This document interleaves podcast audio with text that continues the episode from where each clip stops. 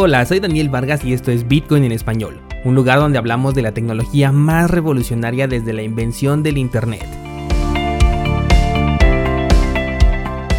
¿Crees que estoy exagerando? Ponte cómodo y déjame ser tu guía en un camino sin retorno, el camino a la descentralización. Hoy es lunes 20 de julio de 2020 y vamos a ceder este espacio a la voz de aquellos que hacen que Bitcoin en español sea posible. Y me refiero a ti descentralizado, porque hoy vamos a responder tus preguntas que me has hecho llegar, para lo cual primero déjame agradecerte la confianza que me tienes al escucharme y por supuesto al hacerme llegar tu inquietud, que con todo gusto te respondo, no sin antes aclarar que nunca te quedes solamente con una idea sobre algo, o sea, con lo que te estoy diciendo. Estamos en un sector que tiene como lema verifica antes de confiar, así que te puedo poner en el camino, pero tú tienes que validarlo, ¿de acuerdo? Comenzamos. Voy a iniciar como te dije la semana pasada platicándote un poco sobre Dogecoin con respecto a una duda que me hicieron llegar, bueno más bien a un comentario que dice que Dogecoin está muerto, que no proponen nada innovador, que Cardano es mejor y que me va a ir eh, muy mal por invertir en esta moneda. Esto viene a raíz de que comenté que Dogecoin era una de mis criptomonedas favoritas, colocándola en mi top 3 y sí, esto quiere decir que la tengo por encima de Cardano. Seguro que algunos pensaron Cardano tiene mayor potencial de apreciación, tiene un proyecto que lo respalda, se pueden hacer contratos inteligentes y mil cosas más. El punto es que en ningún momento elegí a Dogecoin como mi tercer criptomoneda favorita por su potencial de apreciación. Es decir, aunque sí tengo una pequeña participación esperando a tener una apreciación, no es esta la razón por la que me gusta esta moneda. En realidad lo que me gusta no es que suba de precio, sino más bien que no baja. ¿A qué me refiero? Tengo aquí frente a mí un gráfico de Dogecoin que está desde el 2014, es decir, ya 6 años de historia. Para ser más exactos, tengo frente a mí 2.435 días en el gráfico, de los cuales únicamente 98 días el precio ha estado por debajo de los 20 satoshis y este es un precio provocado única y exclusivamente por, la, por el efecto de la oferta y la demanda, no por algún método externo que lo obligue a tener este precio como por ejemplo lo hace DAI o cualquier otra moneda estable que las obligan a ser estables. No existe la estabilidad dentro de un mercado. Si es que algo es estable es porque lo están obligando de manera externa a hacerlo. Hay algo que lo está forzando. En el caso de Dogecoin, la moneda tiene el precio que tiene simplemente por efecto de la oferta y la demanda del mercado en su estado más puro. Dogecoin se mueve normalmente entre los 20 y los 100 satoshis aproximadamente. Por lo tanto es súper sencillo saber cuándo la moneda está cara o está barata y sirve perfectamente para poder respaldar la cantidad de Bitcoin que tengo cuando no quiero estar en esta criptomoneda. Y repito, para respaldar la cantidad de Bitcoin que tienes. ¿Ok? ¿A qué me refiero con esto? Muchas personas cuando Bitcoin alcance un precio de 20 mil dólares por poner un ejemplo que es su máximo histórico, van a comenzar a vender. Y ya sea que lo hagan por dólares, por Tether, TrueUSD, DAI o cualquier otra moneda estable. Regularmente es hacia allá donde salen sus, sus ventas cuando quieren tomar una ganancia.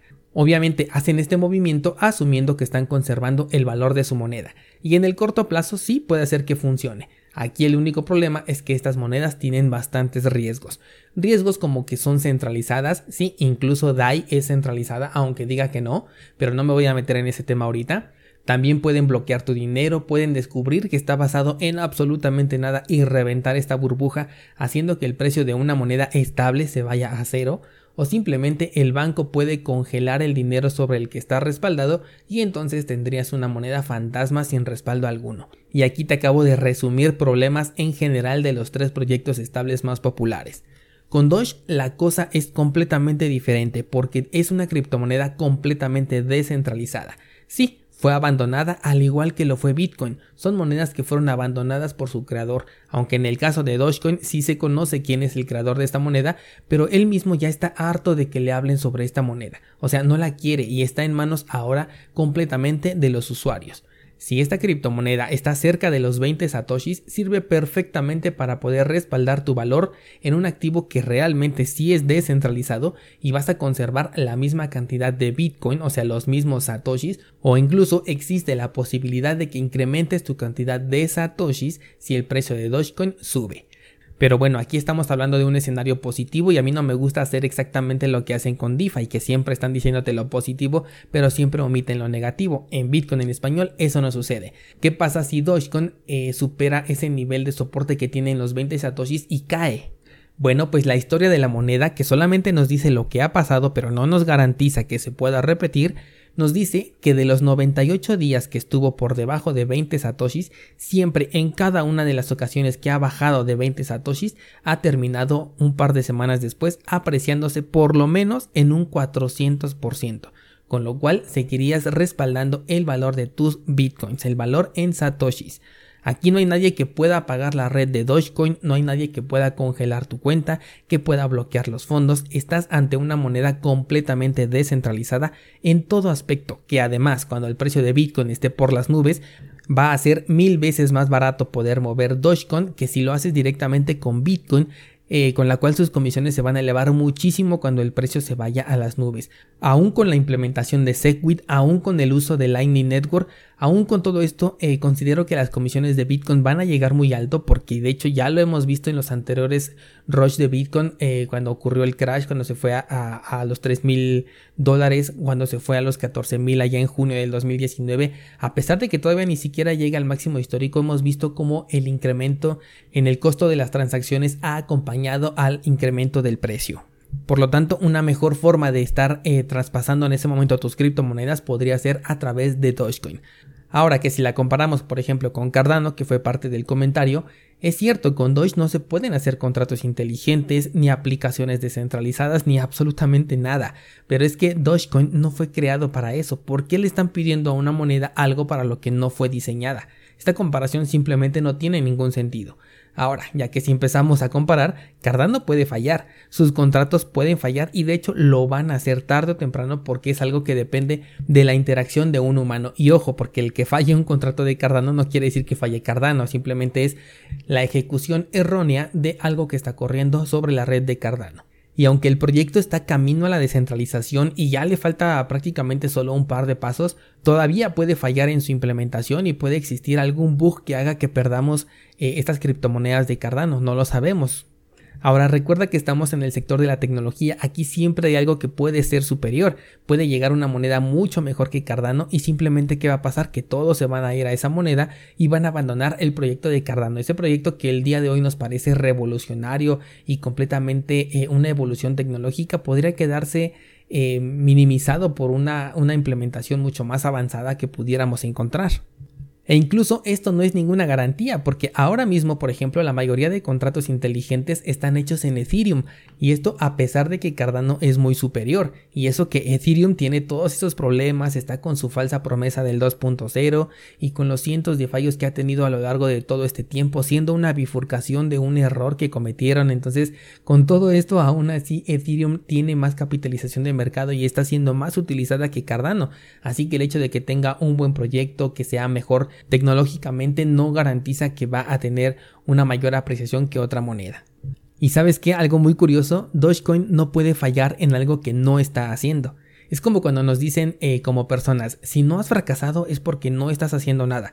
Pues exactamente igual con Dogecoin, como no está en proceso de nada, simplemente es una moneda que va y viene, o sea, sirve para transacciones, entonces se puede decir que está casi a prueba de errores. Nada es 100% confiable, por supuesto pero la solidez que tiene puede incluso superar a Cardano por el simple hecho de que no está implementando nada. Sirve para el propósito que está creada y punto, cumple con su promesa.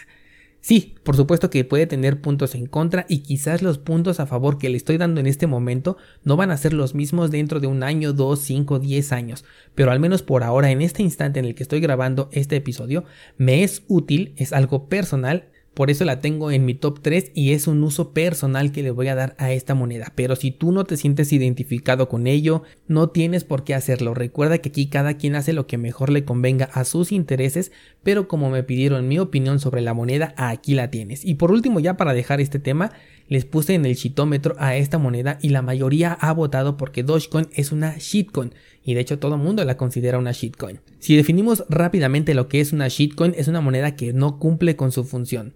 Dogecoin solamente sirve para enviar y recibir y nada más, y lo cumple a la perfección. Mientras que Ethereum, solamente por poner un ejemplo conocido y es del que estábamos hablando, nació para ser la plataforma líder de los contratos inteligentes.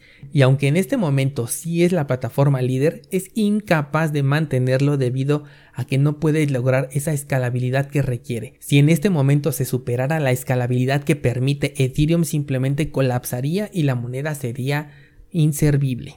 De ti depende si quieres tener dinero en esta moneda y esperar ese momento en el que la moneda se vuelva insostenible. Claro, no si antes llega Ethereum 2.0, si es que en algún punto del tiempo lo llegamos a ver. Desde mi perspectiva, Ethereum es más shitcoin que Dogecoin, pero seguramente tú tienes otra idea, la cual espero leerla en los comentarios de este programa. Ahora sí vamos a seguir con las demás preguntas porque ya me extendí mucho con Dogecoin. Y dice la siguiente pregunta, ¿dónde está la lista de páginas en las que inviertes? No tengo ninguna lista de páginas, no invierto en absolutamente ninguna sola página ni recomiendo que lo hagas. Invertir en páginas no es la forma en la que yo consigo eh, ganancias a través de las criptomonedas, ni tampoco es la que predico a través de Bitcoin en español. En, en este programa siempre vas a escuchar que no apoyo a ninguna página de inversión en criptomonedas.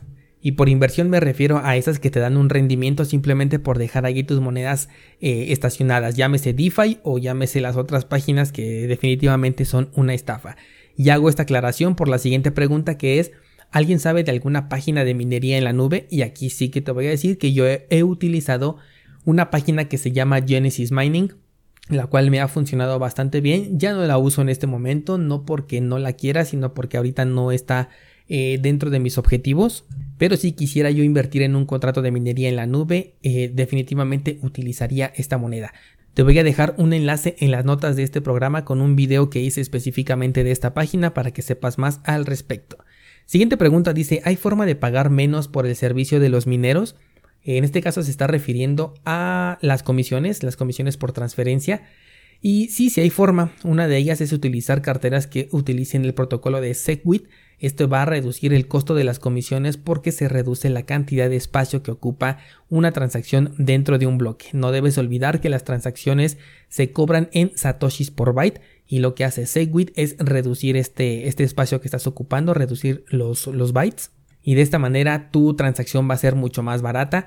También si estás utilizando una cartera de la cual tú tengas la custodia de tus criptomonedas como por ejemplo Coinomi, como las carteras en hardware como Trezor, Ledger, estas carteras te permiten elegir el costo de la comisión que tú vas a estar pagando y eh, obviamente esto va relacionado a la velocidad con la que quieras que se realice esta, esta transacción. Si a ti te urge porque quieres pagar a lo mejor algún servicio, bueno, ahí no te conviene pagar una comisión tan pequeña, pero si es simplemente para guardarlo a largo plazo, si lo vas a mandar, por ejemplo, a una cartera de papel en donde no te interesa que llegue de manera inmediata, puedes reducir la comisión al mínimo, ahí creo que estás pagando un satoshi por byte y de esta manera estarías pagando una cantidad mucho menor hacia los mineros por tu transacción, aunque sí puede perjudicar en el tiempo en el que se va a ejecutar esa transacción.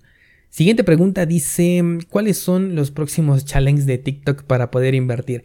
Este comentario viene a raíz del pump and dump que se dio en Dogecoin la semana eh, antepasada.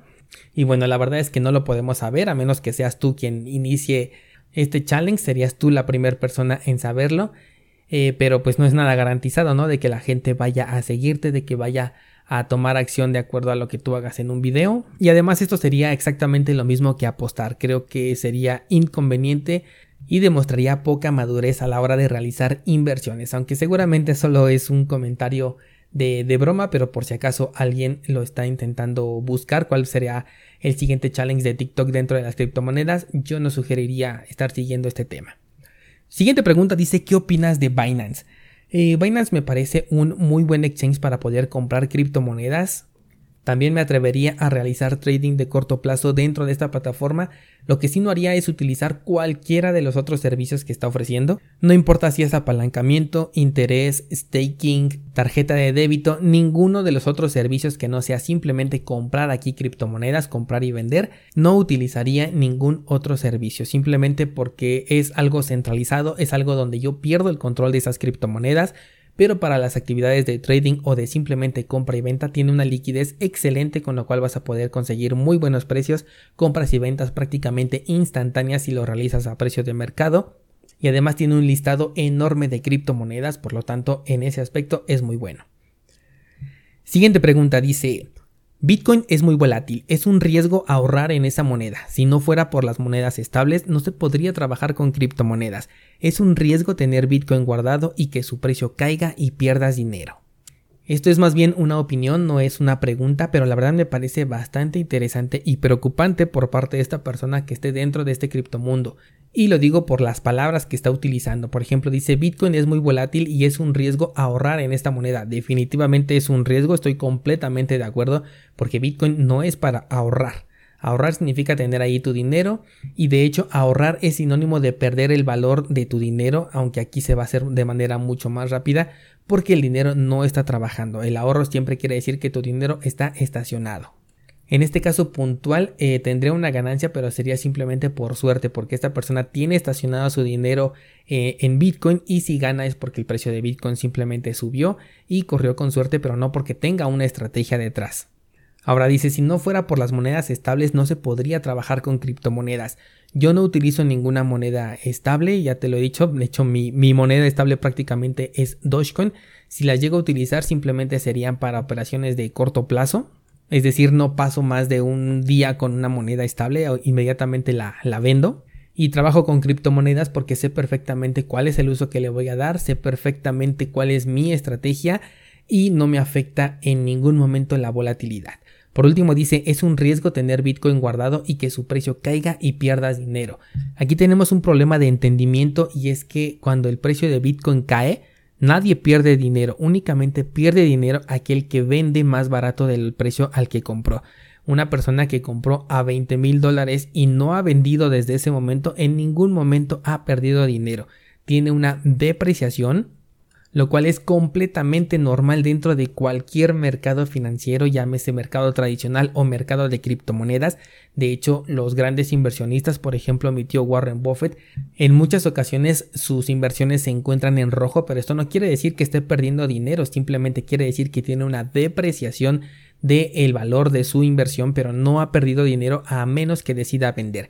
Por ejemplo, el caso cuando te conté que vendió su posición en las aerolíneas, ahí sí perdió porque ya ejecutó una venta, ahí ya está vendiendo más barato del precio al que compró y perdió millones de dólares.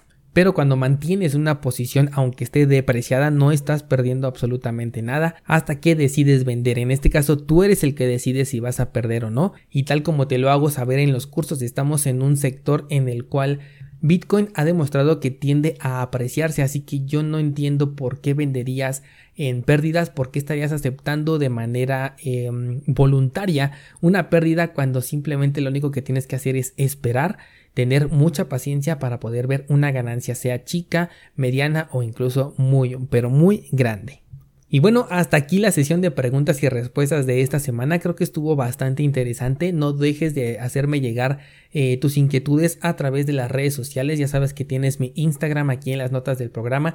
Trato de responder todo. De hecho, aquí eh, lo que hago simplemente es exponer estas dudas que algunos de los descentralizados tienen porque sé que algunos otros las pueden compartir. Pero normalmente trato de cada una irla respondiendo eh, en el lugar en el que me la hayan hecho. Trato de responder la mayoría de las preguntas. Así que si quieres saber mi opinión al respecto de algo, no dudes en hacérmelo llegar. Por último, no olvides que tienes cursosbitcoin.com, la plataforma que te va a ayudar a llevarte de la mano desde qué es Bitcoin hasta cómo utilizarlo a tu favor en tu vida, en tus negocios y en tus inversiones. Yo soy Daniel Vargas y nos escuchamos el día de mañana con más noticias del mundo de las criptomonedas.